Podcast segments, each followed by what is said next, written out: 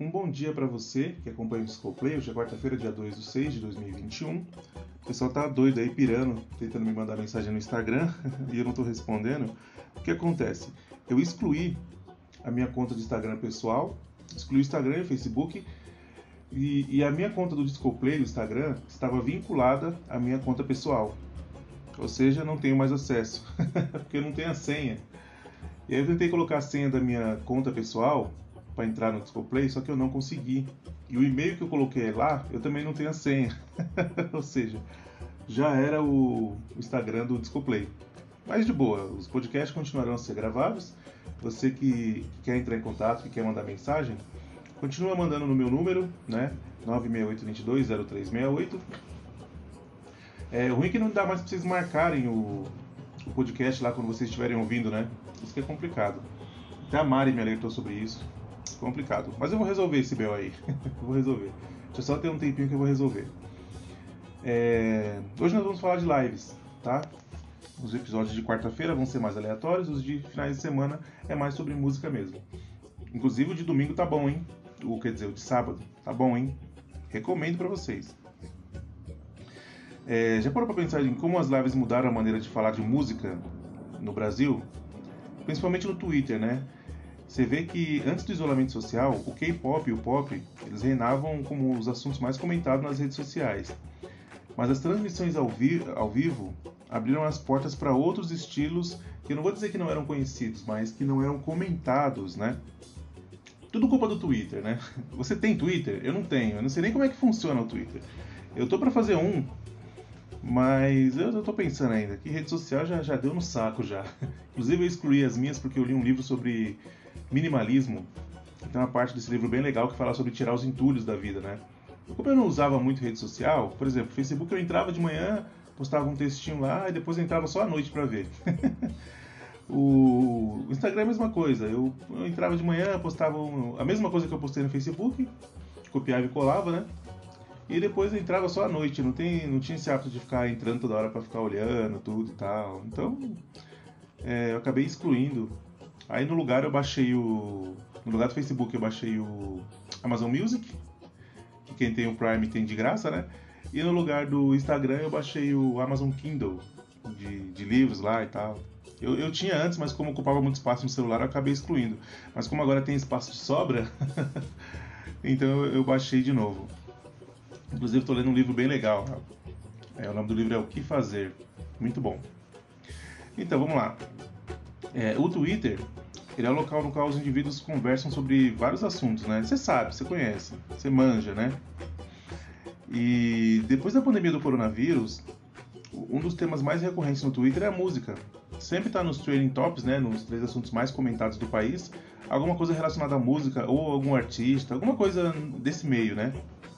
E com a impossibilidade de shows e apresentações ao vivo, iniciou-se a era das lives, tornando-se um dos assuntos mais comentados na rede social. De acordo com os dados da Global Web Index, em abril foram 48 milhões de tweets sobre o tema música, e 3 em cada 4 perfis brasileiros no Twitter usaram a rede social para compartilhar a vontade de assistir a eventos transmitidos online.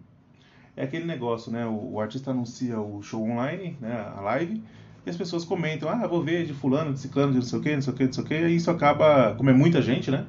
Isso acaba levando o assunto aos trading tops, os assuntos mais comentados do país. E além disso, os gêneros musicais se ampliaram também, né? Dados do Twitter do Brasil revelam que antes da pandemia, os principais assuntos da plataforma relacionados à música eram sobre K-pop e pop. No entanto, as lives de rock, rap, sertanejo, funk, pagode possibilitaram mais diversidade no assunto, os dados indicaram que, em abril, as lives mais comentadas nas redes sociais foram a de Marília Mendonça, Pericles, Luan Santana, Gustavo Lima, Bruno Marrone, Henrique Juliano, Jonga, nossa, nunca ouvi falar de Jonga, Sandy Júnior, Zeneto Cristiano e Quarentemo. Esse Zeneto Cristiano também não conheço e Quarentemo muito menos. Além disso, quando se trata de música, é, o termo mais utilizado em março, de, em março e em abril foi live, com um total de 12 milhões de tweets no Brasil. Bem legal, né? Bem interessante. Tem uma pesquisadora chamada é, Beatriz Montenegro. Ela é analista de pesquisa de marketing e insights do Twitter no Brasil. Ela falou sobre a tendência dos tweets e sobre o assunto das lives. Aí ela falou assim, ó, abre parênteses. Com a, com a polarização das transmissões ao vivo, estamos todos assistindo e comentando sobre o nosso conteúdo preferido em tempo real, mesmo do sofá. Fecha parênteses. É, é o que a mina do Twitter disse. O que você acha desse assunto? Acho bem legal, né? Que, que trouxe essa democratização para outros estilos que até então acabavam ficando muito de lado, né? O pagode, cara, teve uma ascendência muito grande com a pandemia. As lives de pagode são uma das que mais. O sertanejo sempre fez sucesso, né? Antes da, da pandemia já estava bombando, sempre teve bombando, mas o pagode, que estava meio por baixo, deu uma ascendência monstruosa. Monstruosa mesmo. O rock também, cara. E o rock estava muito em baixa, mas muito em baixa. Mas é que o rock está em baixa desde os anos 90, né? E com as lives ele voltou meio que ao topo, né? Então ele tá ali, né? Entre os três, tá? Sertanejo, pagode e rock. Muito legal. E o K-pop caiu, graças a Deus. Porcaria de K-pop. Inclusive, assim, eu não sou muito de ver live, né? Mas eu recomendo para vocês a live do Pichote. Tem uma live deles que eles estão no estádio. Aí não vai me perguntar qual estádio, que eu não sei. Não vai me perguntar quando foi o show, que eu também não sei. Eu sei que foi em 2020, não sei que mês, sei lá. Eu abri o YouTube e tava lá o show. eu recomendo para vocês esse show. É, é, um estádio aí, não sei qual é. Deve ser o Allianz Parque, né? Lá tem bastante show, ou o Morumbi. E nesse show, tá todo mundo de carro, né, e tal. E essa live é muito boa, cara, mas muito boa, muito boa mesmo. É uma das poucas que eu vi do. Na verdade não é uma live, né? É um show. Foi feito um show, gravado um show com toda a estrutura de show, de câmera, de jogo de câmera e tal, banda. Meu, é muito louco, cara. Gostei muito desse show, muito.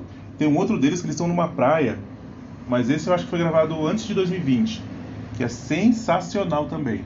Mas eu destaco esse, esse que tá todo mundo nos carros lá, o pessoal fica buzinando, mó saco. é, é, da hora esse show, gostei muito, repertório sensacional e pichote é pichote, né? E um adendo aqui, cara, você vê que você que gosta de assim de pagode, né, e tal, você que gosta de frequentar shows, essas coisas, há um tempinho atrás, você ia no show do Pichote, você pagava 30 conto, meu. Aí você ia lá no Ilha da Madeira, ia no nessas casas assim mais conhecidas, né, que a gente conhece, Santana Hall. Santana Hall eu nunca fui. Mas eu sei que os shows lá são, são mais ou menos esse preço também. Você pagava tipo, ah, 30 conto, 45, 50, esses valores acessíveis, né? Mas cara, hoje, hoje, 2021, se você for num show do Pichote, você vai pagar coisa de, sabe, 280 conto. Olha a diferença, 150 conto né? É, diferença monstruosa, mas monstruosa mesmo. E eu não entendo o que aconteceu. Porque o Pichote, o sempre foi legal, cara. Sempre foi um grupo bom, assim. E, e, o grupo não teve uma, uma mudança tão grande no repertório, assim. Eles sempre tiveram umas músicas legaisinhas e tal. O, o, vocalista é o mesmo, né? Mudou alguns integrantes. Saíram, né? Alguns integrantes, mas basicamente ali é, é quem a gente está acostumado a ver, né? Que é o, o carinha do... Aquele carinha que toca surdo que eu não sei o nome dele, o outro que toca percussão e o Dodô, do, e o Dodô que é o vocalista. Não mudou nada, assim, o mesmo estilo de música, a mesma coisa. Mas sei lá, as pessoas começaram a ouvir mais e começou a fazer mais sucesso, e aí o, o valor do show foi lá para cima. É um, é um fenômeno interessante, né? Então eu recomendo essa live aí pra vocês, dá uma olhada, depois você vê uma outra que eles gravaram numa praia, que é muito boa também, bem legal. Eu vi lá, gostei pra caramba do show, cara. Umas músicas bem tops. E o Pichote tá de parabéns, né? Com toda essa, essa relevância. Um outro show que eu achei bem legal, também, não, não chega a ser uma live, é um show com toda aquela estrutura, né? Monstra. É aquele infinito do Tiaguinho, cara. Eu também não gosto muito de Tiaguinho, você vai dizer, ah, é muito modinha, eu não gosto muito, muito meloso. Eu acho a mesma coisa, muito meloso, não gosto muito. Mas, cara, tem uma música chamada Era Uma Vez, eu mandei pra Mara ela falou, ah, que bosta de música. eu nem mandei pro, pro Roberto. Mas eu mandei pra uma outra, umas outras pessoas, outros ouvintes inclusive, o pessoal gostou. A maioria do pessoal gostou. Cara, que música sensacional. Eu adorei essa música, mas gostei muito. Aquela, era uma vez uma cervejinha e um vinho francês, duas almas. Nanana. Nossa, eu gostei, adorei essa música, cara, adorei.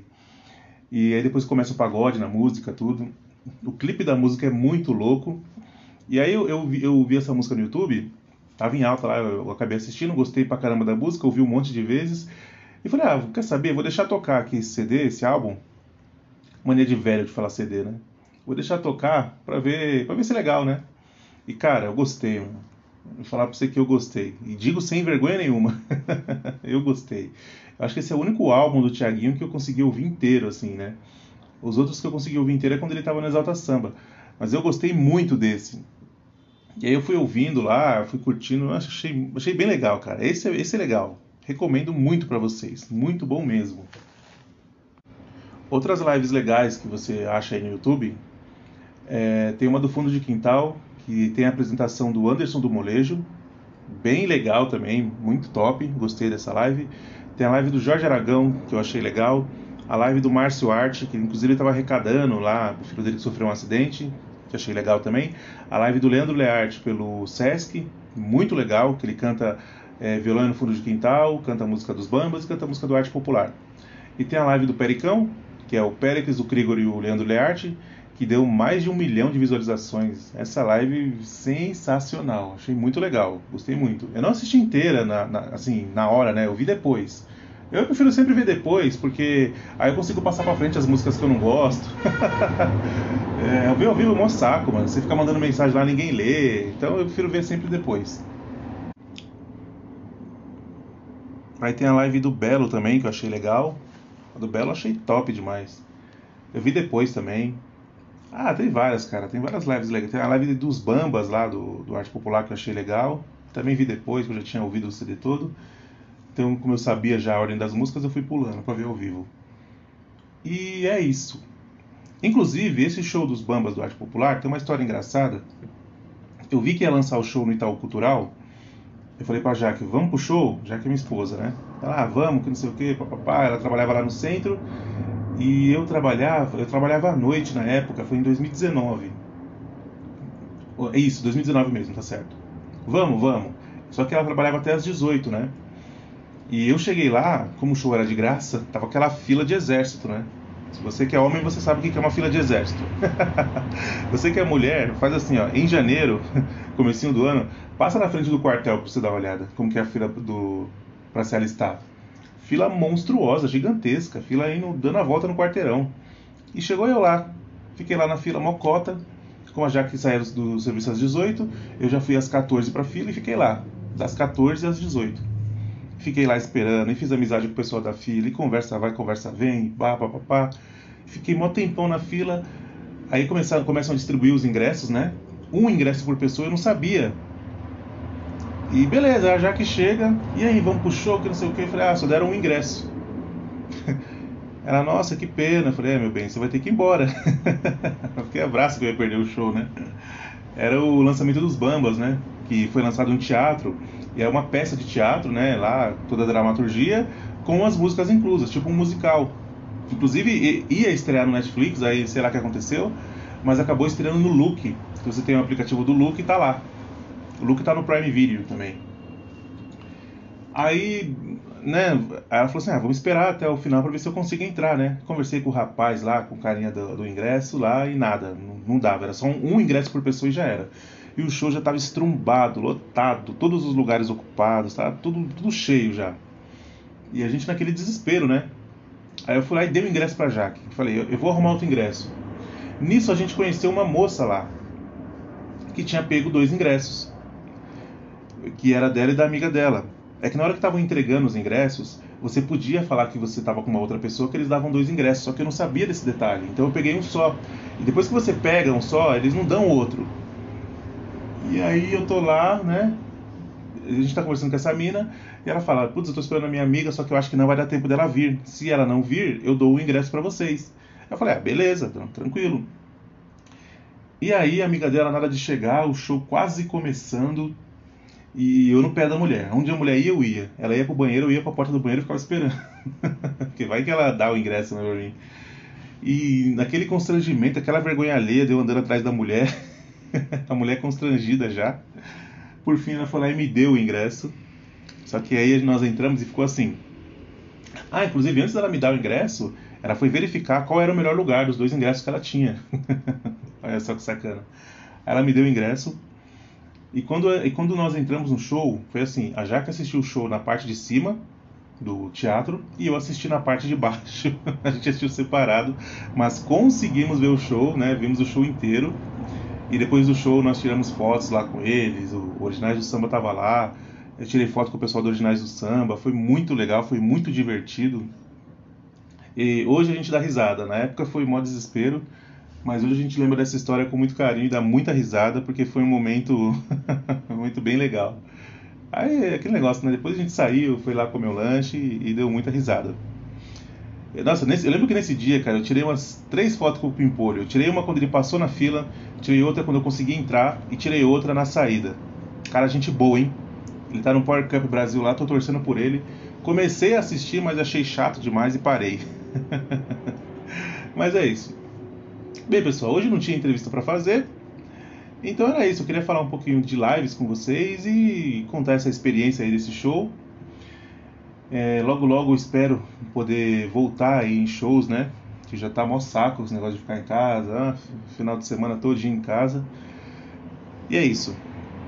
Uma quarta-feira abençoada para vocês. Hoje tem timão. Lembrando os ouvintes palmeirenses, só os palmeirenses. Hoje tem timão. Corinthians e Atlético Goianiense às 21h30 da noite. Esperamos goleada, beleza? Muito obrigado pela sua audiência. Fica com Deus e é nós.